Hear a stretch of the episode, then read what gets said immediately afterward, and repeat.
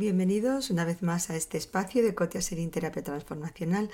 Hoy me gustaría hablar, seguir hablando de un consumo consciente y en la medida en la que nosotros, mm, en las celebraciones de estos días, en las reuniones, procuramos tener una manera de vivir esas reuniones que siga y que represente nuestro camino en nuestra vida, por lo menos el camino que nos estamos labrando todos, pues no tendremos que terminar las festividades con remordimientos, que muchas veces lo que acaba después de estas celebraciones es la de peso que he subido, he subido muchísimo de, de, peso, me he gastado dinero en lo que no quería, tengo un montón de regalos y no me cabe nada. Me gustaría hacer una reflexión acerca de que las celebraciones en general de los seres humanos pues no se debería de convertir en una bacanal romana. Muchas veces a la hora de festejar, pues está bien que a lo mejor en un tiempo las personas comían carne solamente en los festivos, o marisco, o algunas de, las comidas que se consideran pues eh, seleccionadas para esta fecha. Pero lo que es verdad también es que el ser humano no necesita tanta cantidad de comida. Procuremos disfrutar, por supuesto, de bocados exquisitos y en lo que cada uno mm, considera que ese es el bocado que pues es lo que te gusta y lo que te gusta hacer a tus invitados saber de que para, para ti ellos son importantes y que les quieres eh, agradar con, con bocados también exquisitos, pero no hace falta que comamos todo de todo. Entonces yo creo que en eso tenemos que hacer un consumo consciente de decir no hace falta que haya carne, pescado, pollo, embutido, eh, lasaña, o sea, tipo de proteína, pues debería de haber una y como mucho dos. Y si hay dos, tienen que ser en poca cantidad. Tenemos que acostumbrarnos a que a no levantarnos de la mesa demasiado llenos. Tengamos un consumo consciente también en estos días y sobre todo en estos días, pensando que el 20% del planeta consume el 80% de lo que el planeta da. Y en eso nuestro consumo debería estar en línea con lo que pensamos y lo que sentimos. Si comemos de una manera consciente, si procuramos comer, como digo, los bocaditos que nos gustan, pero no hace falta cantidades ingentes de todo lo que hay en el mercado. Primero, estaremos colaborando con el planeta y no consumiendo más de lo que debemos y de lo que podemos.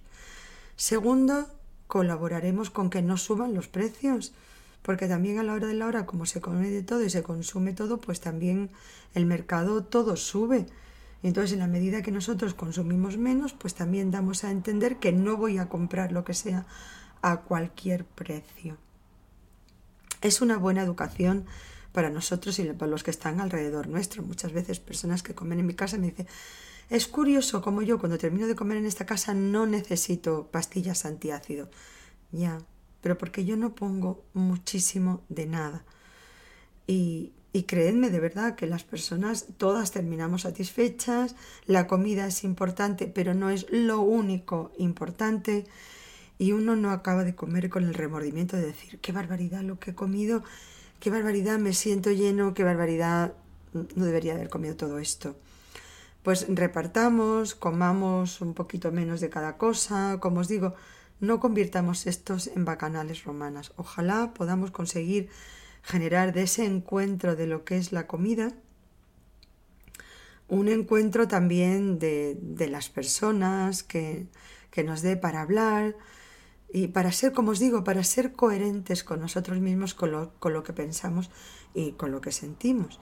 El planeta se está revirtiendo contra nosotros en el sentido de que lo que hay es un consumo eh, absolutamente inconsciente e inmaduro. Y eso es lo que, a lo que nos tenemos que oponer. Y más que las grandes manifestaciones, lo que sirven pues es, es ese, ese efecto mariposa, ¿no? Lo que cada uno impone en su casa, o por lo menos propone. Yo no diría impone porque eso suena peor, pero propone. Yo cuando voy a otras casas, pues acepto otras maneras de vivir la vida.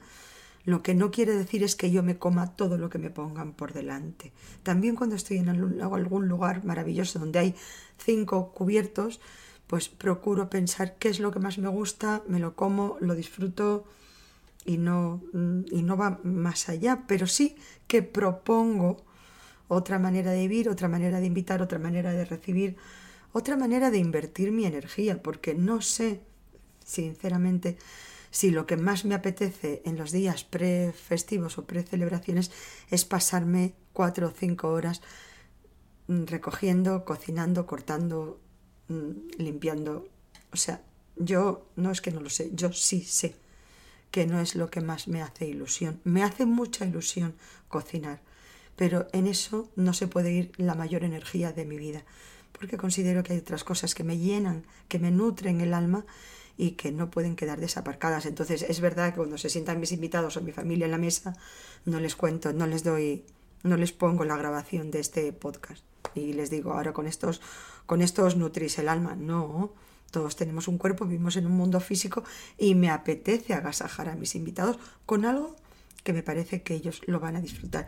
Hechos con mucho amor. Procuro eh, hacer un... Tengo una manera de cocinar que procuro que sea rápida, efectiva, que guste y donde procuro no utilizar eh, materia prima de la que no estoy a favor. Nada de grasas transgénicas, procuro cocinar sencillo y mis recetas a veces son pues sota, caballo y rey. Sí, lo digo pues muy feliz, muy feliz. Cuando me da una receta que hace falta ir al mercado para comprar los ingredientes y ensuciar media cocina para hacer un bizcocho, me niego. Me niego porque considero que mi vida, mi tiempo, mi energía no es infinito y tengo mejores lugares donde emplearlo.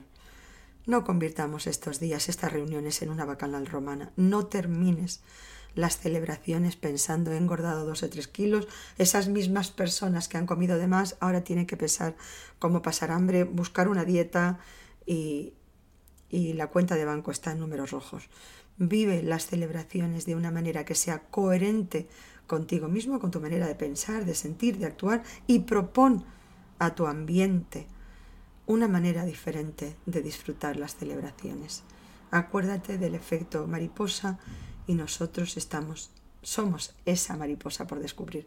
Si te gusta el podcast, agradeceré tu like, lo puedes reenviar a quien tú quieras, será para mí un honor y un lujo.